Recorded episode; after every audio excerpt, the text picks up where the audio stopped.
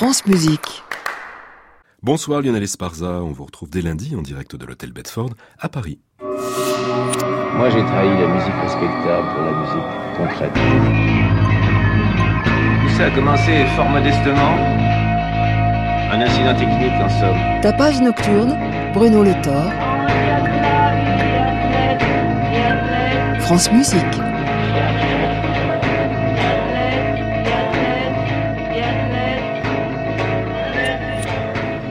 Deux invités dans ce tapage nocturne, l'un, Jean-Jacques Birger, qui viendra nous parler de son centenaire, et Erwan Keravec pour sa nouvelle création baptisée Extended Voice. Jean-Jacques Birger est un drôle de trublion de la musique d'aujourd'hui. Défricheur, il l'est depuis ses premiers pas dans les mondes sonores, car pour lui, c'est une manière de voir plus loin, de redessiner les cartographies. Cultivant les surprises, les décalages, il propose le centenaire de Jean-Jacques Birger, un album rétro-futuriste qui se réapproprie les timbres de chaque décennie, depuis sa naissance en 1952 jusqu'à la date de son centenaire imaginé. Occasion de revenir sur cet itinéraire aux contours multiples. Depuis notre balcon s'envole un gros ballon, rouge du sang des bêtes éclatant dans les fêtes. Dans le sombre meublé, des mots de liberté l'indépendance des peuples qui s'avancent.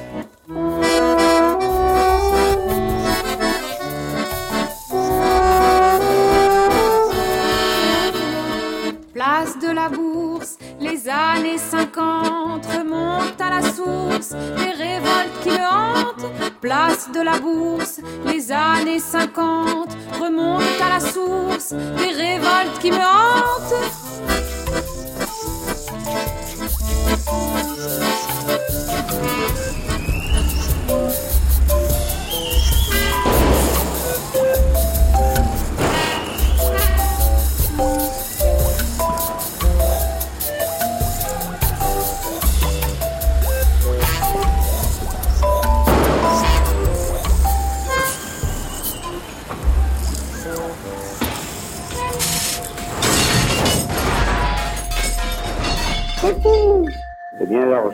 À M. Jean-Jacques Birger le micro. À vous, Jean-Jacques Birger. Alors, M. Jean-Jacques Birger, vous êtes prêt? Attendez, attendez. C'est Jean-Jacques Birger, pareil. Bonsoir Jean-Jacques Birger. Bonsoir Bruno Le Thor. Alors on fête votre centenaire avec euh, ce disque découpé en dix périodes allant de 1950, la décennie de votre naissance, à 2040, puis un tombeau qui vous est dédié en onzième plage.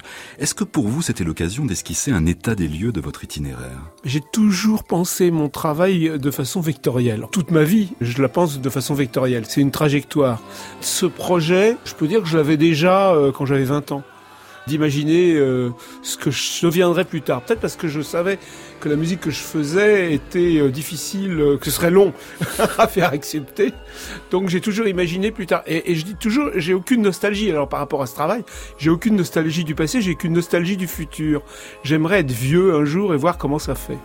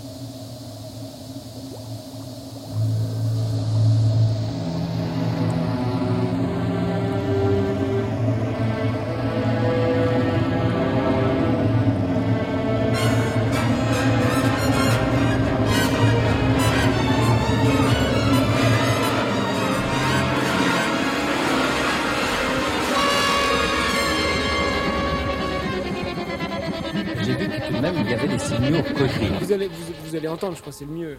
Alors dans le journal Libération, Jacques Denis met en parallèle votre approche pour ce disque et celle que l'on trouve chez Orson Welles. On sait que vous avez étudié à l'IDEC, l'ancêtre de la FEMIS. Est-ce que pour vous, votre musique est cinématographique? Ah ben, Elle est complètement cinématographique parce que je suis autodidacte en musique, mais donc juste pas cinématographiquement. Mais pas en tant qu'artiste, vous dites. Je suis autodidacte en musique, mais pas en tant qu'artiste. Oui, parce que je, je, je, je sors de, de l'école de cinéma, l'ancêtre de la FEMIS. Évidemment, je peux pas dire que je suis autodidacte. Et surtout que toute ma musique est écrite avec une syntaxe qui est vraiment cinématographique. C'est monté avec des cuts, comme le montage cinématographique. Il y a des effets de perspective, il y a des gros plans, des plans d'ensemble. Il y a le hors-champ qui est très important euh, chez moi. Donc, je pense que j'ai pallié à mes incompétences musicales en, en adaptant adaptant le langage cinématographique à ma musique qui est fondamentalement dramatique. Dramatique au sens théâtral.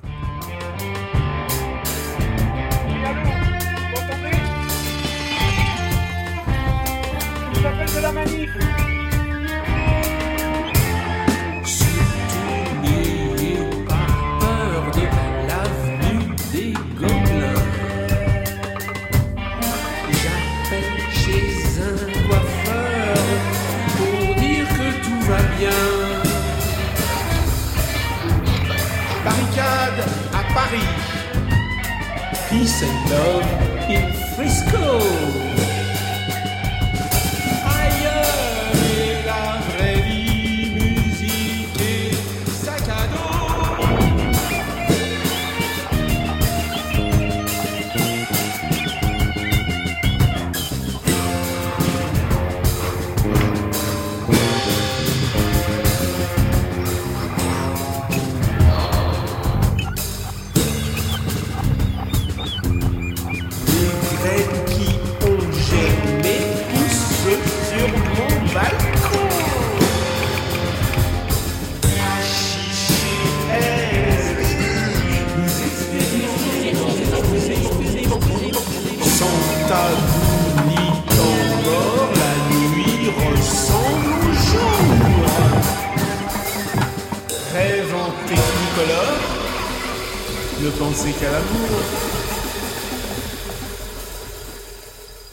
Alors le fait d'être autodidacte finalement, est-ce que ça vous laisse pas un champ libre euh, du fait de ne pas avoir à gérer les héritages?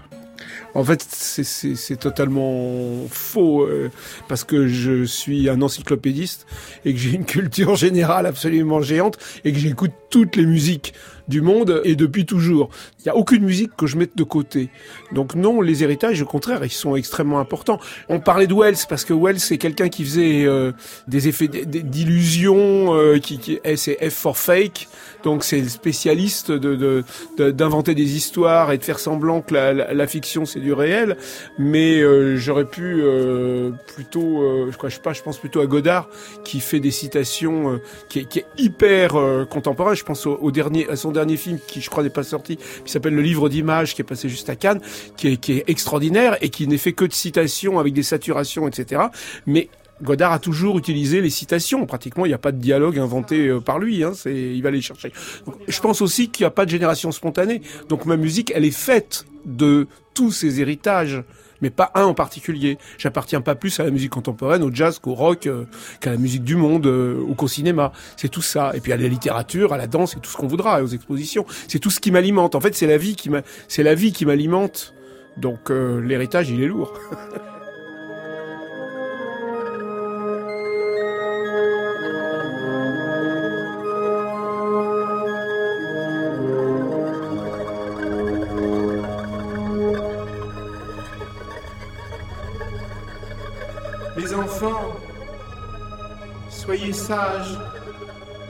Quand vous prenez la route, laissez-nous un message pour dissiper nos doutes.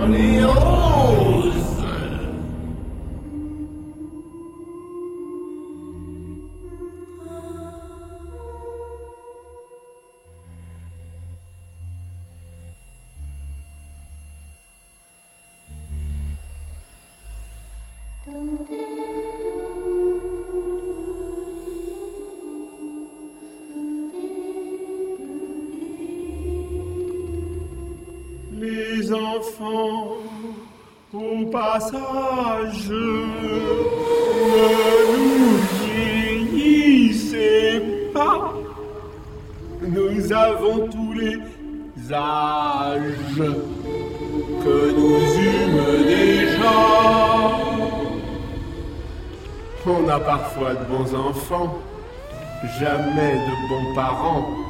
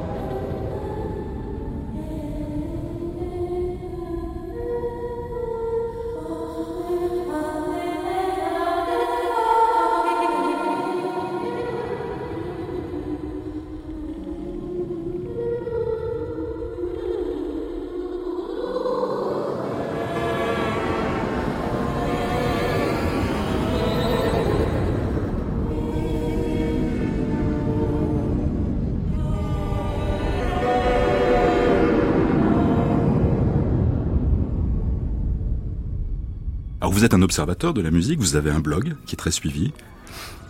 Oui, bah, c'est militant.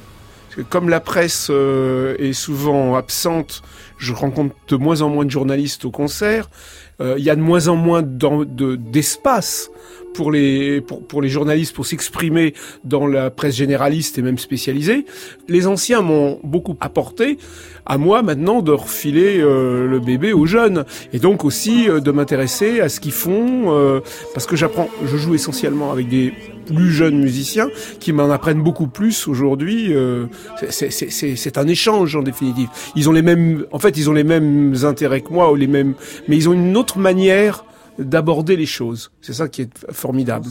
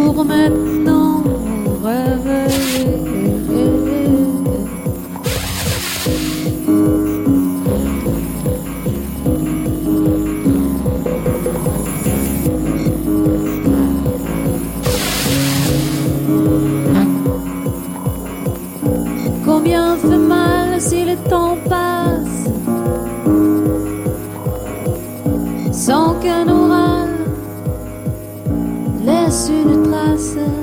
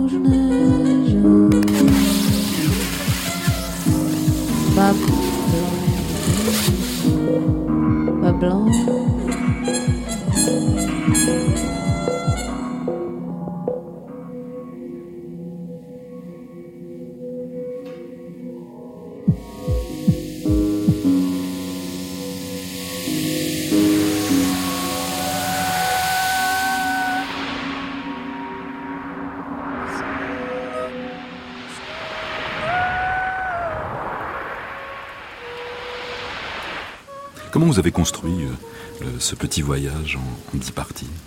Je suis parti en fait d'archives. J'ai des archives énormes. Vous savez que sur mon site, il y a 143 heures d'inédits, euh, des dizaines d'albums physiques euh, qui ont été produits. Je suis parti d'archives. J'avais des archives de 58. Alors là, c'est archives familiales, mais j'avais mes premiers enregistrements de 65. Puis j'avais des choses qui dataient de toutes les années. Et ce qui m'a amusé, c'était de m'en servir comme, encore une fois, comme de la matière et de tout remixer euh, et de tout rejouer, rejouer par-dessus, euh, le retravailler. Donc c'est d'abord ce que j'avais qui, était resté dans les tiroirs et qui me plaisait bien. Et puis qui, l'idée, c'était quand même de, à la fois donner une image de ma propre traversée de l'histoire et en même temps du contexte où elle se plaçait. Donc c'est aussi bien, si je parle des années 50, c'est bien, aussi bien euh, mon, mon, histoire d'enfance que euh, la guerre d'Algérie, euh, voilà, ou, ou, dans les années 60, le psychédélisme, mai 68, etc. Donc il y, y, a un peu tout ça et j'avais envie de m'amuser en même temps parce que sachant que j'arriverais aux années 2020, 2030, 2040 avec un projet qui devenait un projet d'anticipation. Et comme je l'ai écrit il y a 10 ans, d'ailleurs j'étais obligé de refaire euh, certaines parties parce que ce que j'avais prévu il y a 10 ans n'était plus de l'anticipation quand j'ai enregistré en 2018.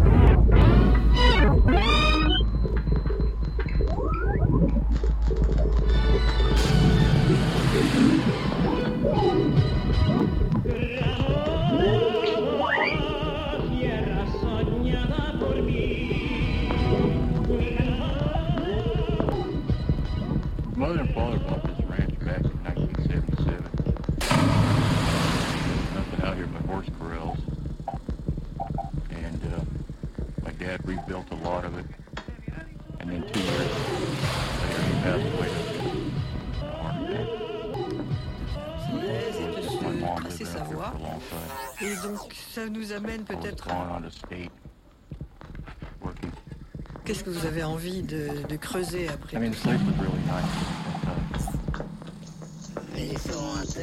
She had all her water out here, the well running. She had her lakes full of water. She had her animals. There wasn't that many houses out there at that time.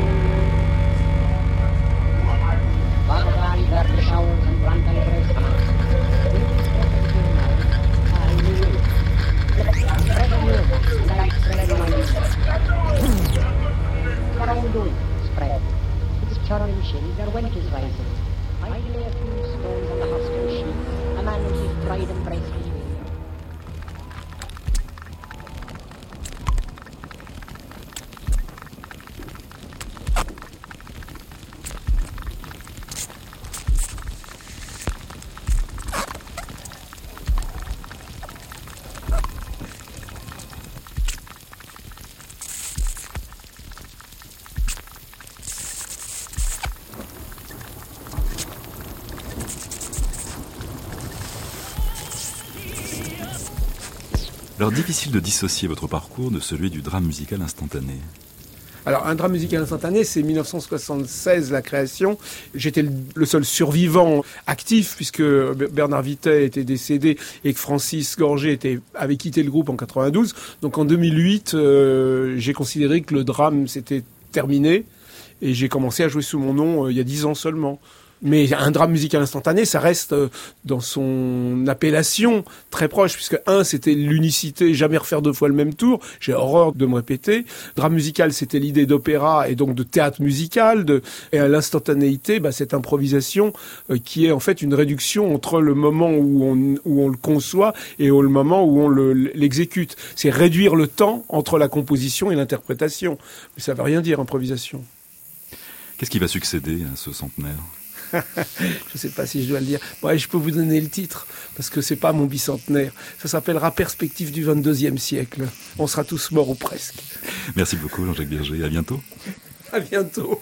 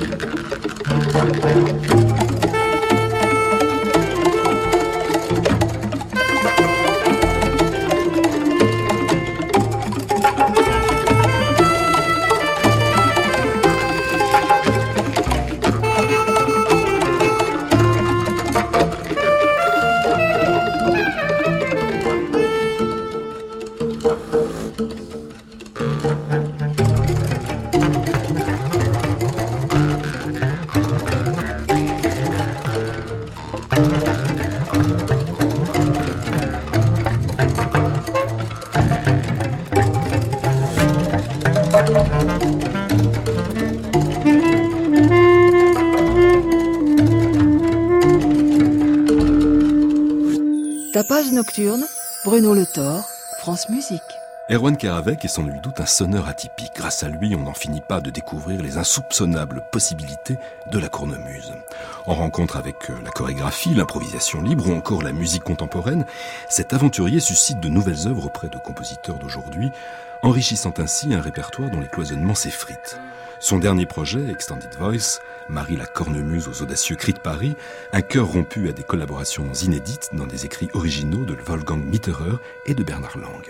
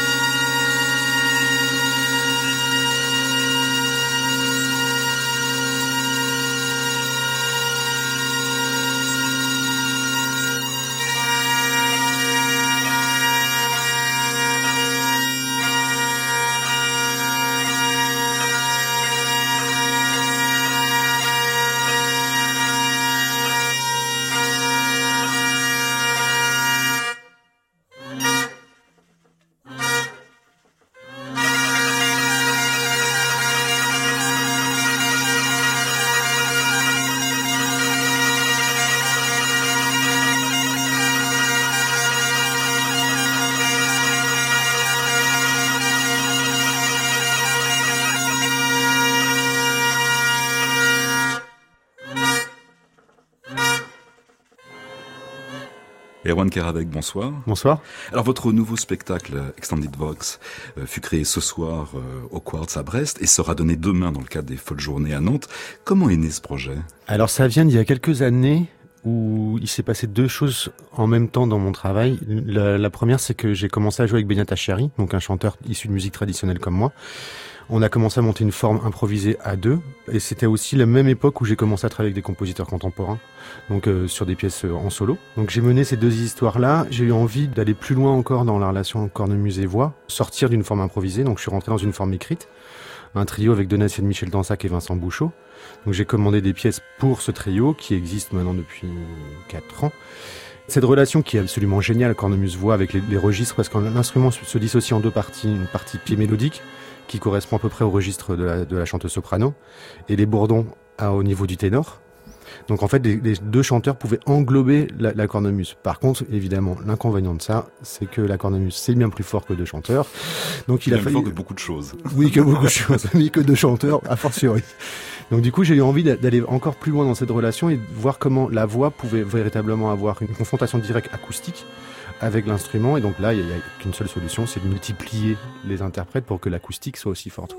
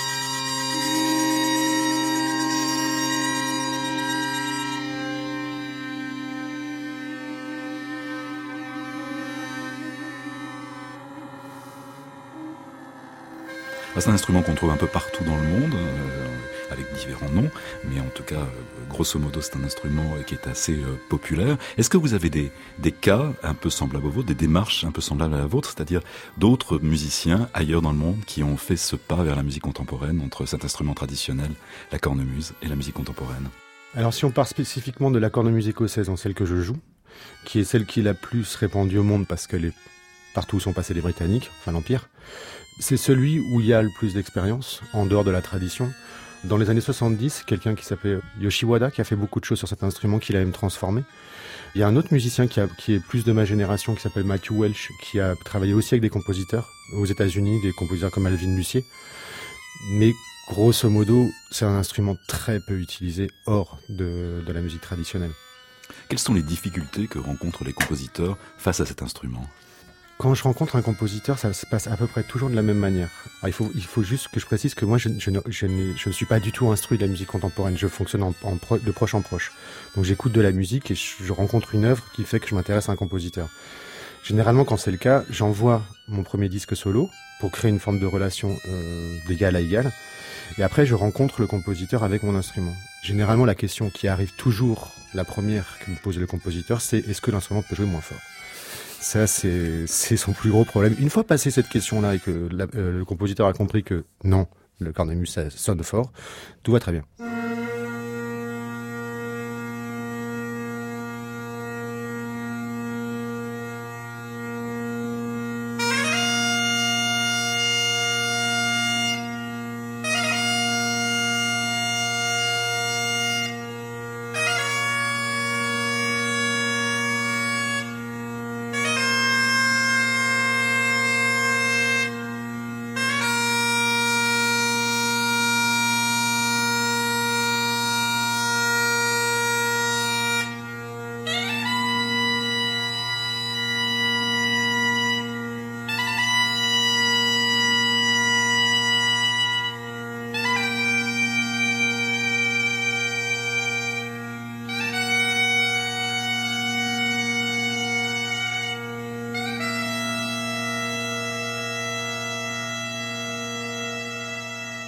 Cornemuse est un instrument très ancré dans la musique traditionnelle. Qu'est-ce qui vous a poussé à aller chercher un répertoire nouveau? Alors moi je viens de la musique traditionnelle, donc c'est quasiment familial. J'étais plus à un moment questionné par ma relation à l'instrument. Savoir est-ce que cet instrument était forcément dédié à ça ou pouvait euh, vivre et avoir une forme d'expression qui pouvait être autre que dans son, dans son origine culturelle. Donc c'est, je me suis d'abord intéressé à l'improvisation pour ça. C'est aussi pour ça que je travaille avec des chorégraphes. Enfin, c'est, à chaque fois, c'est une, c'est une façon de déplacer l'instrument et de me déplacer aussi. Comme dirait Jean-Luc Capozzo, avec qui j'ai joué en duo, Jean-Luc me disait, ce qui est bien quand j'improvise avec toi, Erwan, c'est que t'as pas besoin de moi. L'instrument en, lui, en lui-même est complet. Il a euh, le souffle continu, il a la possibilité de faire le pied mélodique, donc avec sa mélodie propre, son rythme propre. Donc du coup, cet instrument étant extrêmement complet est forcément un terrain, de jeu intéressant en dehors de sa tradition.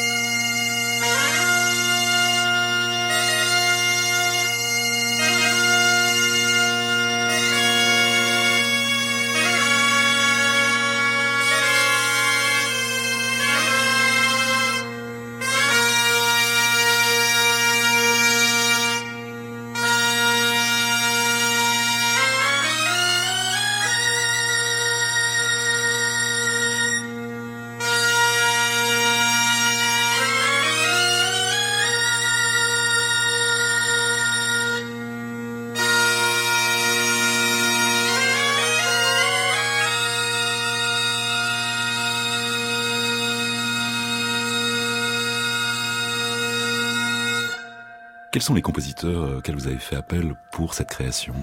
Alors pour Extended Vox, euh, j'ai voulu continuer une relation que j'ai commencée avec Sonner, mon quatuor de Sonner, avec euh, Wolfgang Mitterer. Donc Wolfgang a écrit une pièce donc pour cornemuse, 24 chanteurs et électronique.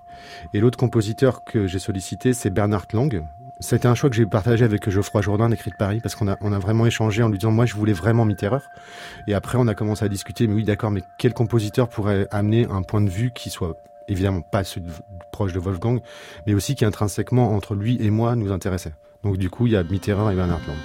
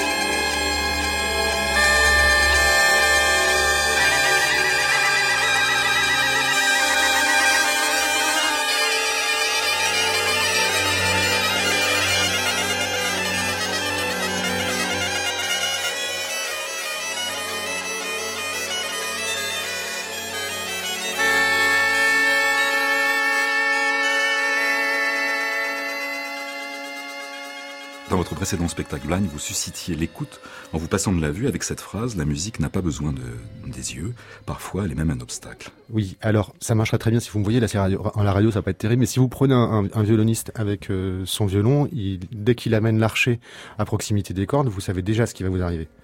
Donc vous savez déjà que le son, donc en fait vous lisez le son avant de l'écouter. Donc ce que j'ai voulu essayer de travailler dans Blind, c'est savoir comment on peut recevoir le son si on ne le voit pas produit. Et surtout, à partir du moment où on occulte la vue, on peut travailler sur plein de, de champs, de profondeurs de champs, qui ne sont pas par la vue déjà en fait lus et appréhendés.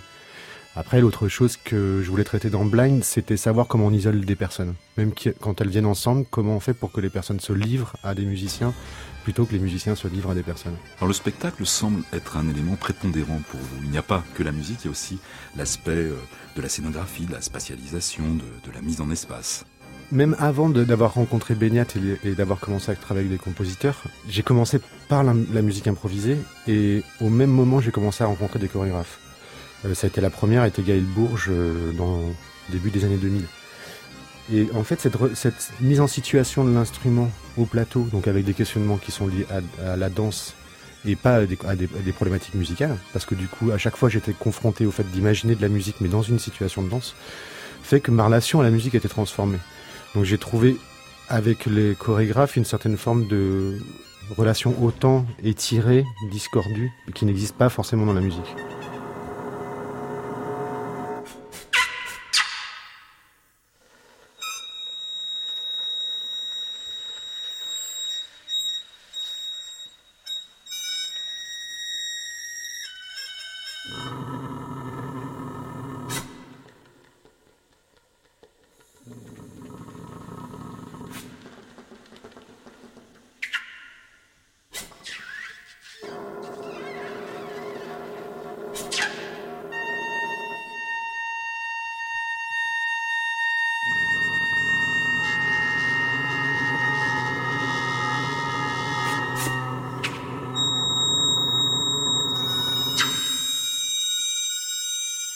Si la musique écrite est très présente dans, dans votre travail d'aujourd'hui, l'improvisation l'est également. Est-ce que pour vous, l'improvisation, c'est une sorte de, de, laboratoire de la musique écrite?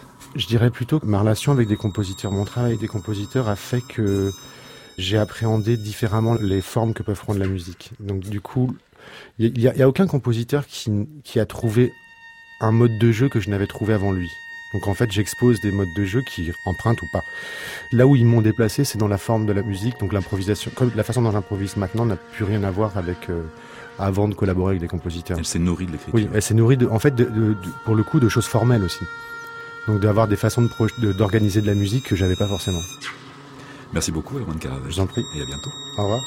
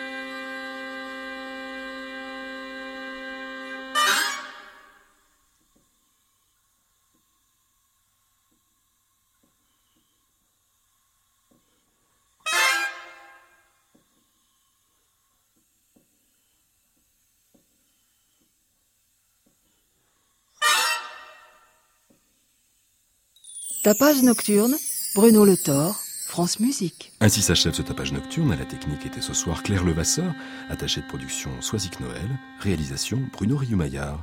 Il est temps maintenant de retrouver Création mondiale, une émission d'Anne Montaron. À réécouter sur francemusique.fr.